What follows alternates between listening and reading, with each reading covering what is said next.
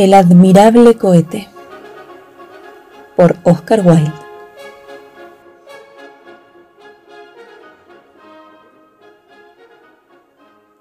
El hijo del rey estaba por casarse, así que el regocijo era general. Había esperado un año entero por su novia, y ella finalmente había llegado. Era una princesa rusa y había viajado todo el camino desde Finlandia en un trineo arrastrado por seis renos. El trineo estaba tallado como un gran cisne de oro, y entre las alas del cisne se había ubicado la propia pequeña princesa. Su largo abrigo de arminio le llegaba hasta los pies. Sobre la cabeza llevaba un pequeño sombrero tejido en plata, y era tan pálida como el palacio de nieve en el que siempre había vivido. Tan pálida era que cuando pasaba por las calles todo el mundo se maravillaba. Es como una rosa blanca, exclamaban y le lanzaban flores desde los balcones. Ante la puerta del castillo esperaba el príncipe para recibirla. Lucía soñadores ojos violetas y su cabello era como el oro fino. Cuando la vio, se puso de rodillas y le besó la mano. Tu retrato era hermoso, murmuró, pero eres mucho más hermosa que tu retrato. Y la pequeña princesa se ruborizó. Era como una rosa blanca antes, dijo un joven paje a su vecino. Pero ahora es como una rosa roja. Y toda la corte se deleitó. Durante los tres días siguientes, todo el mundo anduvo diciendo, Rosa blanca, rosa roja, rosa roja, rosa blanca. Y el rey dio órdenes de que se duplicara el salario del paje. Dado que no recibía salario alguno, no le resultó muy útil, pero se lo consideró un gran honor y fue debidamente publicado en la Gaceta de la Corte. Luego de que se pasaran esos tres días, se celebró el matrimonio. Fue una magnífica ceremonia, y la novia y el novio caminaron tomados de la mano bajo un baldaquín de terciopelo púrpura, bordado con pequeñas perlas. Luego tuvo lugar un banquete público que se extendió durante cinco horas. Allí, el príncipe y la princesa se sentaron en lo alto del gran salón y bebieron en una copa de transparente cristal.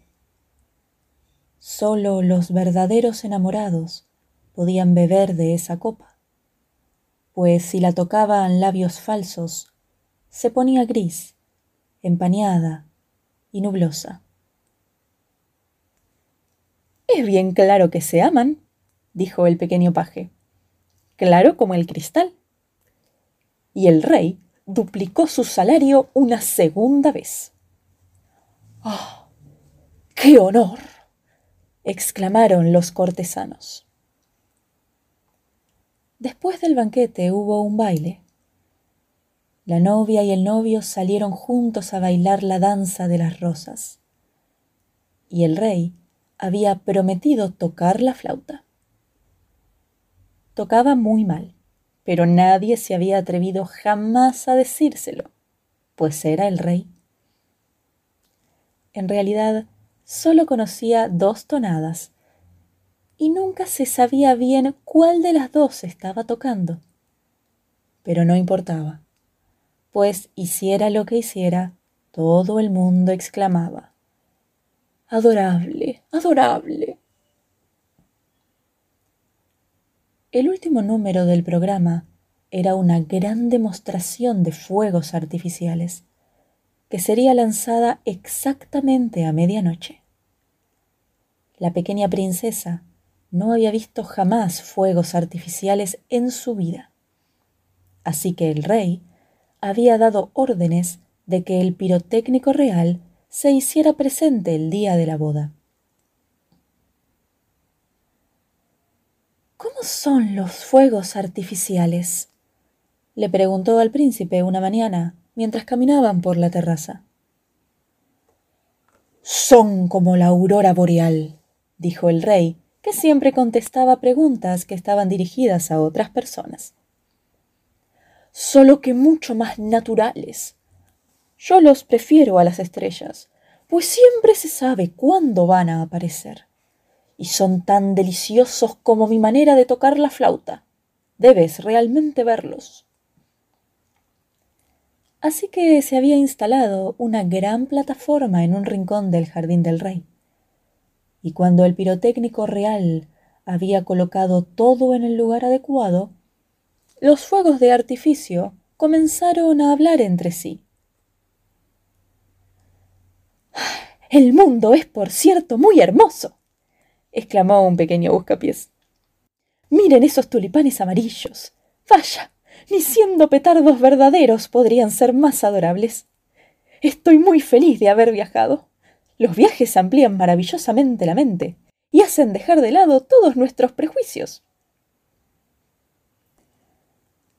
El jardín del rey no es el mundo, estúpido buscapiés, dijo una enorme candela romana. El mundo es un lugar enorme y te llevaría tres días verlo por completo.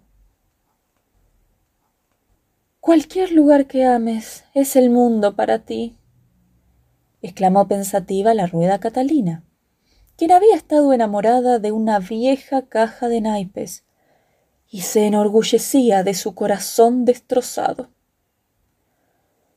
Pero el amor ya no está más de moda. Lo han matado los poetas. Escribieron tanto sobre él que ya nadie les cree. Recuerdo que yo una vez. Pero no importa. Los romances son cosa del pasado.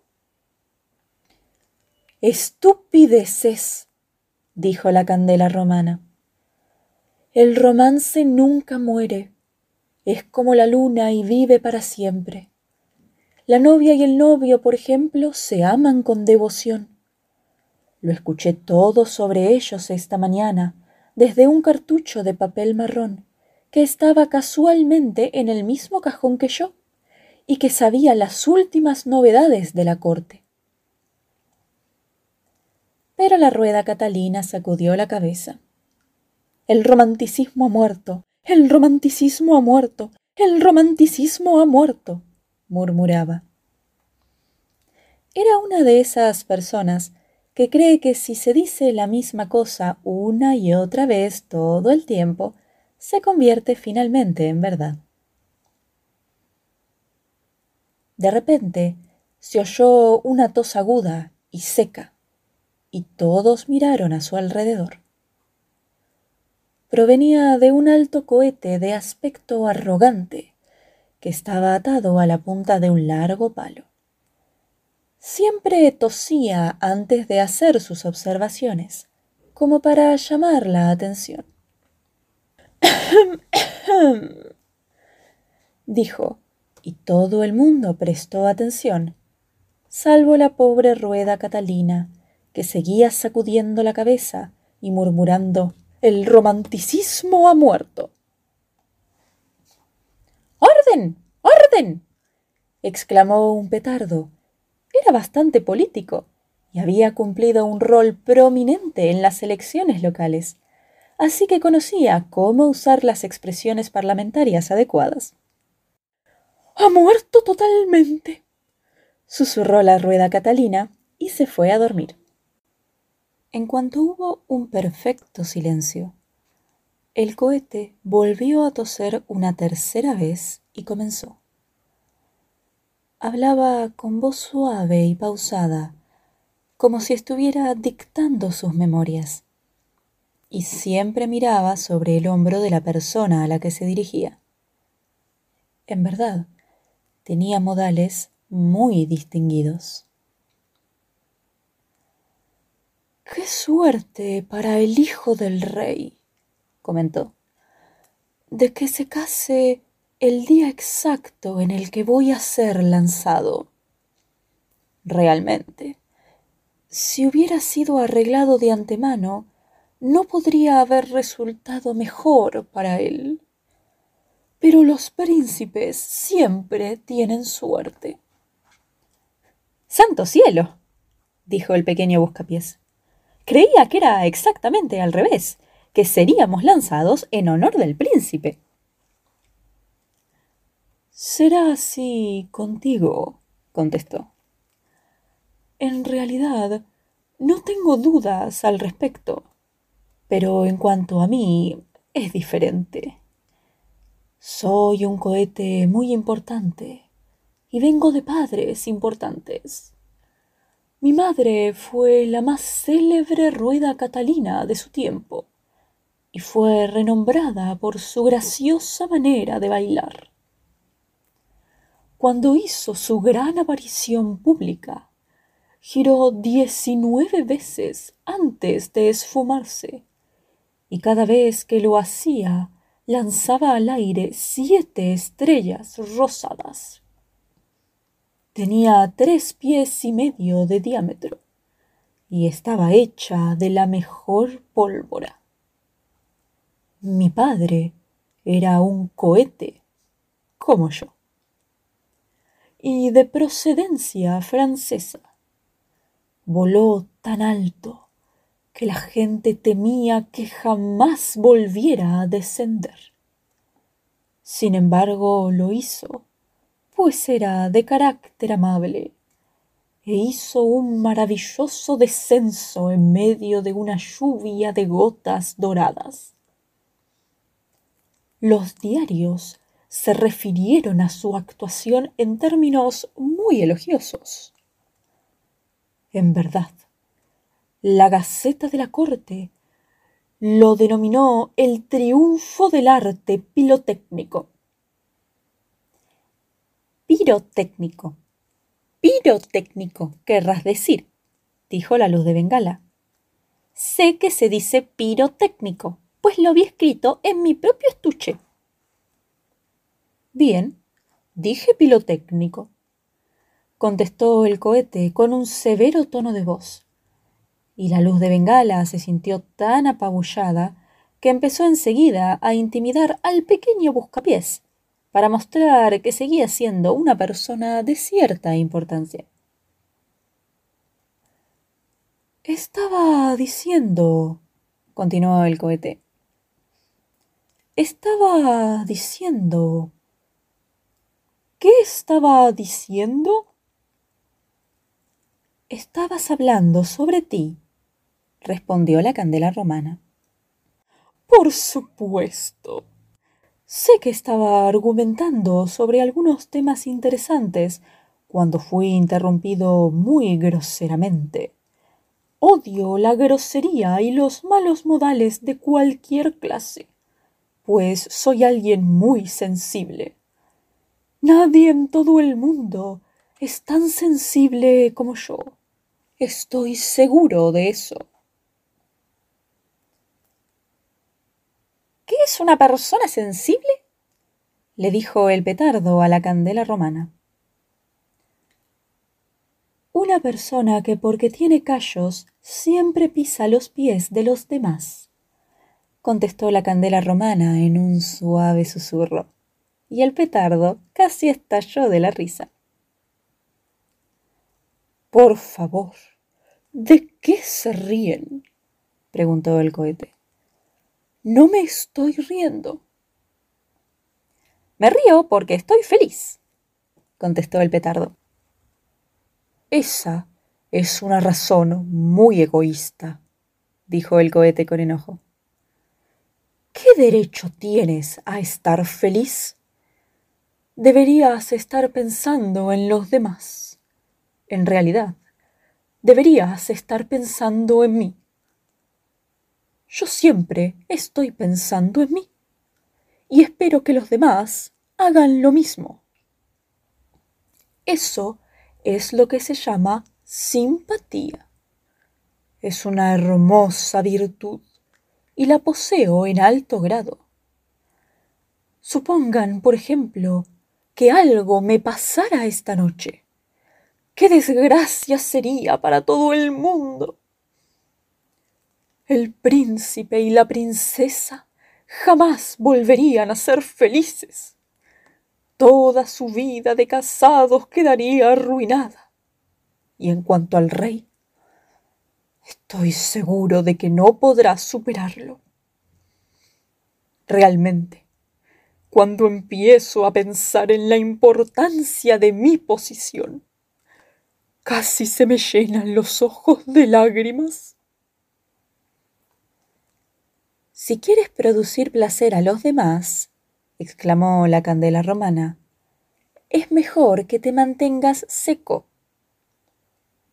Por cierto, exclamó la luz de Bengala, que estaba de mejor humor. Eso es del mayor sentido común. Sentido común, dijo el cohete con indignación. Se olvidan de que soy bastante fuera de lo común y muy importante. Pues cualquiera puede tener sentido común, dado que no tienen imaginación.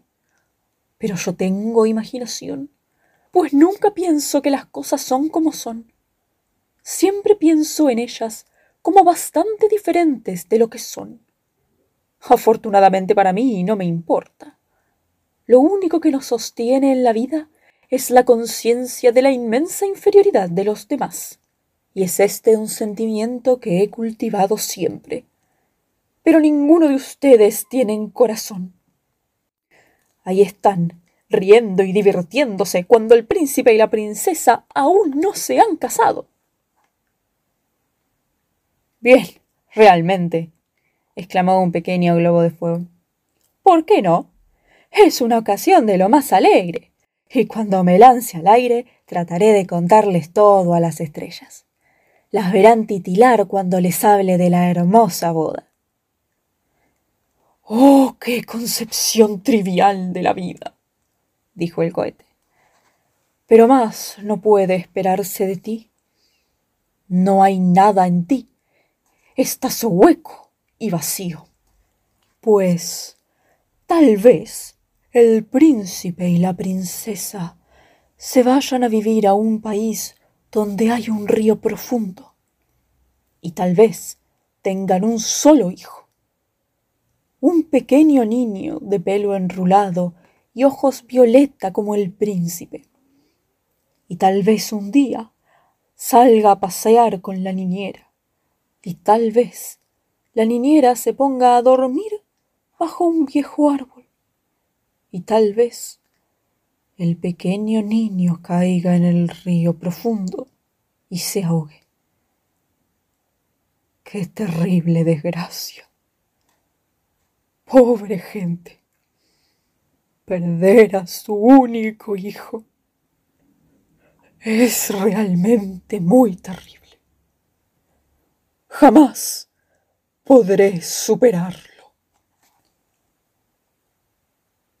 Pero no han perdido a su único hijo, dijo la candela romana. ¿No les ha ocurrido la más mínima desgracia? Jamás dije que les hubiera pasado, respondió el cohete. Dije que podría pasarles. Si hubieran perdido a su único hijo, no tendrían la menor utilidad decir más sobre el asunto. Odio a la gente que llora sobre la leche derramada. Pero cuando pienso que podrían perder a su único hijo, me siento muy afectado. Por cierto lo eres, exclamó la luz de Bengala. En realidad, eres la persona más afectada que haya conocido jamás. Eres la persona más grosera que haya conocido dijo el cohete. Y no puedes entender mi amistad con el príncipe. Pues ni siquiera lo conoces, refunfuñó la candela romana. Jamás dije que lo conociera, contestó el cohete. Me atrevería a decir que si lo conociera, no sería en absoluto mi amigo. Es muy peligroso conocer a los propios amigos. Mejor que trates de mantenerte seco, dijo el globo de fuego. Eso es lo importante. Muy importante para ti, sin duda, contestó el cohete. Pero de elegir, lloraría. Estallando realmente en verdaderas lágrimas, que caían por su estaca como gotas de lluvia, y que casi ahogaron a dos pequeñas abejas que se estaban preparando para ocupar juntos una casa y buscaban un hermoso lugar seco donde vivir. Debe tener una verdadera naturaleza romántica, dijo la rueda Catalina. Pues llora cuando no hay nada por lo que llorar. Lanzó un profundo suspiro y se puso a pensar en la caja de naipes. Pero la candela romana y la luz de bengala estaban bastante indignadas y seguían diciendo patrañas, patrañas con su voz más alta.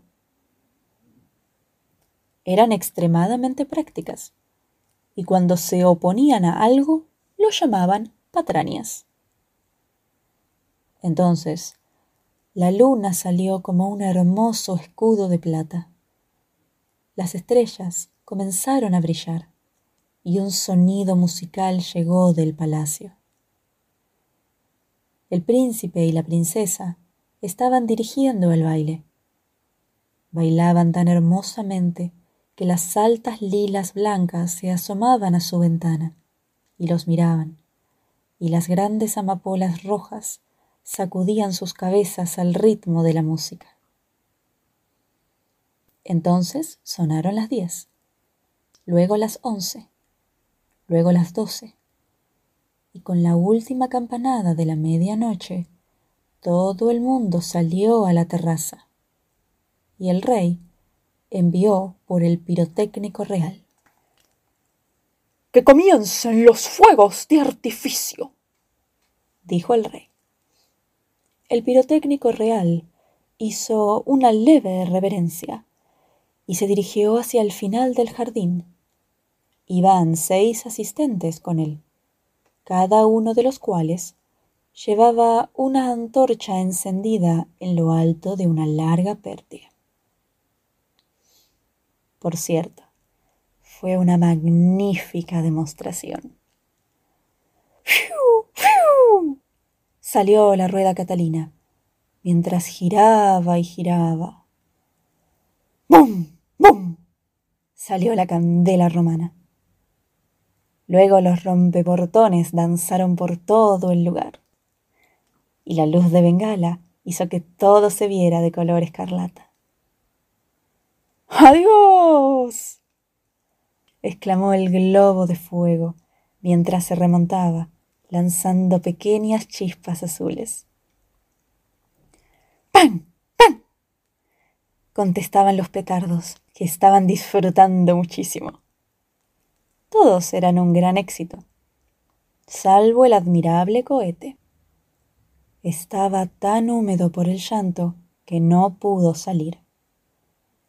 Lo mejor de él era la pólvora, y estaba tan mojada por las lágrimas que ya no servía. Todas sus pobres relaciones, con las cuales no hablaría nunca, excepto con desprecio, se lanzaron hacia el cielo como maravillosas flores doradas con brotes de fuego. ¡Hurra! ¡Hurra! exclamó la corte. Y la pequeña princesa reía complacida. Supongo que me están reservando para alguna gran ocasión, dijo el cohete. No hay dudas de que es esto lo que significa. Y miraba más soberbio que nunca. Al día siguiente, llegaron los obreros a poner todo en orden. Es evidentemente una delegación, dijo el cohete. Los recibiré con una digna bienvenida. Así que sacó su nariz al aire y comenzó a fruncir el ceño con severidad, como si estuviera pensando en un asunto muy importante. Pero no le prestaron la más mínima atención hasta que se estuvieron yendo. Entonces, uno de ellos lo vio. ¡Hola! gritó. ¡Qué mal cohete! y lo lanzó sobre el muro hacia una zanja. ¡Mal cohete! ¡Mal cohete! dijo mientras volaba por el aire. ¡Imposible! Gran cohete. Es eso lo que dijo el hombre. Mal y gran suenan bastante igual. En realidad, suelen ser frecuentemente lo mismo. Y cayó en el lodo. No está confortable aquí, comentó. Pero no hay duda de que se trata de una elegante fuente de agua, y me habrán mandado aquí para que recupere mi salud.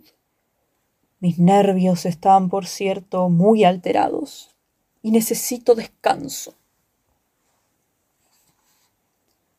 Entonces nadó hacia él un pequeño sapo con brillantes ojos y un sobre todo de motas verdes. Una nueva llegada veo, dijo el sapo. Bien, después de todo no hay nada como el barro. Denme tiempo lluvioso y una zanja y con eso soy feliz. Piensa que será una tarde húmeda. Seguro que lo deseo, pero el cielo está azul y sin nubes. ¡Qué pena!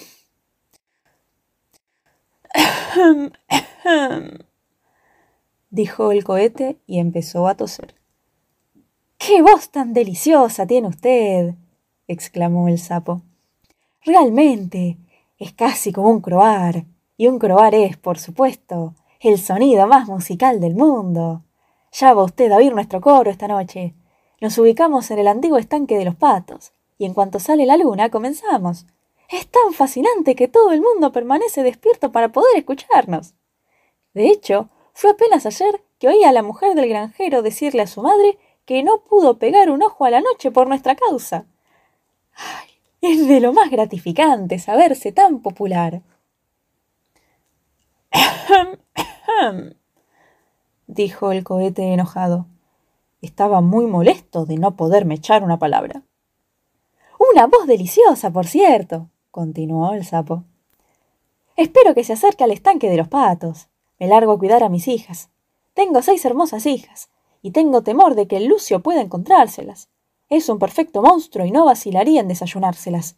Bien, adiós. He disfrutado muchísimo de nuestra conversación, se lo aseguro. Conversación, realmente, dijo el cohete. Habló usted todo el tiempo. ¿Eso no es conversación? Alguien debe escuchar, dijo el sapo. Y a mí me encanta ser la parte del que habla. Ahorra tiempo y evita las argumentaciones. Pero a mí me gustan las argumentaciones, dijo el cohete. Espero que no, dijo el sapo complaciente. Las argumentaciones son extremadamente vulgares, pues todo el mundo de la buena sociedad sostiene exactamente las mismas opiniones. Adiós, por segunda vez. Ve a lo lejos a mis hijas. Y el pequeño sapo se fue nadando. Es una persona muy irritante, dijo el cohete, y muy maleducada. Odio a la gente que habla de sí misma, como usted, cuando uno quiere hablar de uno mismo, como yo. Esto es lo que yo llamo egoísmo. Y el egoísmo es algo de lo más detestable, especialmente para alguien de mi temperamento, que es bien conocido por su naturaleza simpática. En verdad, debería tomarme como ejemplo. no encontraría mejor ejemplo. Ahora que tiene esa oportunidad, debería aprovecharla, pues debo retornar a la corte casi de inmediato. Soy un gran favorito de la corte. En realidad, el príncipe y la princesa se casaron ayer en mi honor. Por supuesto, no conoce nada usted de esos asuntos, pues vive en la provincia. No sirve hablarle, dijo una libélula que estaba posada en lo alto de un junco marrón. No sirve para nada, pues se ha ido. Bueno, es su problema, no el mío, contestó el cohete. No voy a dejar de hablarme simplemente porque no me preste atención. Me encanta oírme hablar. Es uno de mis más grandes placeres.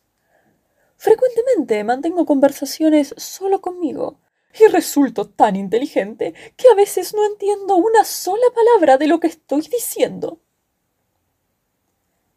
Entonces, debe ser usted graduado en filosofía, dijo la libélula, y desplegó un par de adorables alas de gasa y desapareció en el cielo. Qué estúpida no quedarse, dijo el cohete. Estoy seguro de que no tiene muy frecuentemente la posibilidad de mejorar su espíritu. Sin embargo, poco me importa. Un genio como el mío será seguramente apreciado algún día. Y se hundió un poco más en el barro. Luego de cierto tiempo, una enorme pata blanca nadó hasta donde estaba.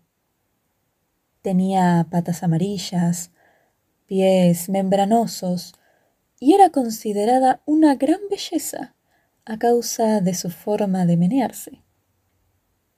Cuá, cuá, cuá, dijo. Qué figura curiosa tiene usted. ¿Puedo preguntarle si nació así o es resultado de un accidente? es bastante evidente que siempre ha vivido usted en el campo, contestó el cohete. De otra manera sabría quién soy. Sin embargo, disculpo su ignorancia. No sería adecuado esperar que otras personas resulten tan importantes como uno. Sin duda le sorprendería oír que puedo volar al cielo y caer en una lluvia de gotas doradas. No puedo pensar mucho en eso, dijo la pata. Pues no puedo imaginarme qué utilidad significa eso para alguien. Ahora, si usted pudiera arar el campo como un buey, tirar del carro como el caballo, o cuidar de las ovejas como el perro pastor, eso sería algo. Mi querida criatura, exclamó el cohete en un tono de voz jocoso. Veo que pertenece a estratos inferiores. Una persona de mi posición jamás resulta inútil. Tenemos ciertos talentos y eso es más que suficiente. No siento simpatía por trabajos de ningún tipo, y menos aún por esos trabajos que usted parece apreciar. He sido siempre de la opinión de que el trabajo duro es simplemente el refugio de la gente que no tiene otra cosa que hacer. Bien, bien, dijo la pata, que era de un carácter muy pacífico y jamás discutía con nadie. Todo el mundo tiene diferentes gustos. Espero de cualquier manera que haya usted aquí su residencia. Oh, no, querida, exclamó el cohete. Soy simplemente un visitante, un distinguido visitante. El hecho es que encuentro este lugar bastante tedioso. No hay aquí ni sociedad ni soledad. En realidad, es básicamente suburbano. Probablemente retorne a la corte, pues sé que estoy destinado a causar sensación en el mundo. He pensado alguna vez en incorporarme a la vida pública, comentó la pata. Hay tantas cosas que deben ser reformadas. En realidad, ocupé la presidencia hace poco en una reunión de donde salieron resoluciones que condenaban todo lo que no nos gustaba. Sin embargo, no parecen haber tenido mucho efecto. Ahora me voy a ocuparme de mis tareas domésticas y a cuidar de mi familia. Estoy hecho para la vida pública, dijo el cohete. Y lo mismo sucede con mis relaciones, incluso con la más humilde de entre ellas. Cada vez que aparecemos, concitamos enorme atención. En realidad, yo no he aparecido, pero cuando lo haga, será una visión magnificente. En cuanto a lo doméstico, lo envejece a uno rápidamente y distrae la mente de las cosas elevadas. Oh, las cosas elevadas de la vida, dijo la pata. Eso me recuerda qué hambrienta estoy. Y se fue nadando por el arroyo diciendo cuán, cuán, cuán. ¡Vuelva! ¡Vuelva! gritó el cohete. Tengo mucho para contarle. Pero la pata no le prestó la menor atención. Estoy contento de que se haya ido, se dijo. Tiene una mentalidad decididamente de clase media. Y se hundió un poco más en el barro, donde comenzó a pensar en la soledad del genio, cuando súbitamente dos pequeños niños con blusas blancas llegaron corriendo al lugar con una olla y varias maderas. Debe ser la delegación, dijo el cohete, y trató de verse muy digno. Vaya. exclamó uno de los niños. Mira este viejo palo. Me pregunto cómo habrá llegado hasta aquí. Y sacó al cohete de la zanja. ¿Palo viejo? dijo el cohete. Imposible. Palo dorado. Eso es lo que dijo. Palo dorado es un buen elogio. En realidad, me confunde con uno de los dignatarios de la corte. Pongámoslo al fuego, dijo el otro niño. Ayudará a calentar la olla. Así que apilaron las maderas, pusieron al cohete en la cima y encendieron el fuego. Es magnífico, exclamó el cohete. Están por lanzarme a plena luz del día para que todo el mundo pueda verme. Vamos a dormir ahora, dijeron, y nos despertaremos cuando el agua esté hirviendo. Se tiraron en el pasto y cerraron los ojos. El cohete estaba muy húmedo, así que le llevó bastante tiempo encenderse. Sin embargo, al final el fuego lo atrapó. Ahora estoy por partir, gritó, poniéndose bien tieso y derecho. Sé que voy a llegar más alto que las estrellas, más alto que la luna, más alto que el sol. En realidad, voy a llegar tan alto que... Y salió derecho hacia el cielo. ¡Maravilloso! gritó. Así estaré para siempre. ¡Qué éxito soy! Pero nadie lo vio. Entonces empezó a sentir una curiosa sensación de hormigueo. Ahora voy a explotar, gritó. Convertiré al mundo en fuego y haré tal ruido que nadie hablará de otra cosa durante todo un año. Y realmente explotó. No había dudas de eso. Pero nadie lo escuchó. Ni siquiera los dos pequeños niños que se habían dormido profundamente. Después, todo lo que quedó de él fue el palo, que cayó sobre la espalda de un ganso que estaba dando un paseo por la orilla de la zanja. ¡Dios santo! exclamó el ganso. Están lloviendo palos y se apuró a meterse en el agua. Sabía que iba a producir una gran sensación. Boqueó el cohete y se apagó.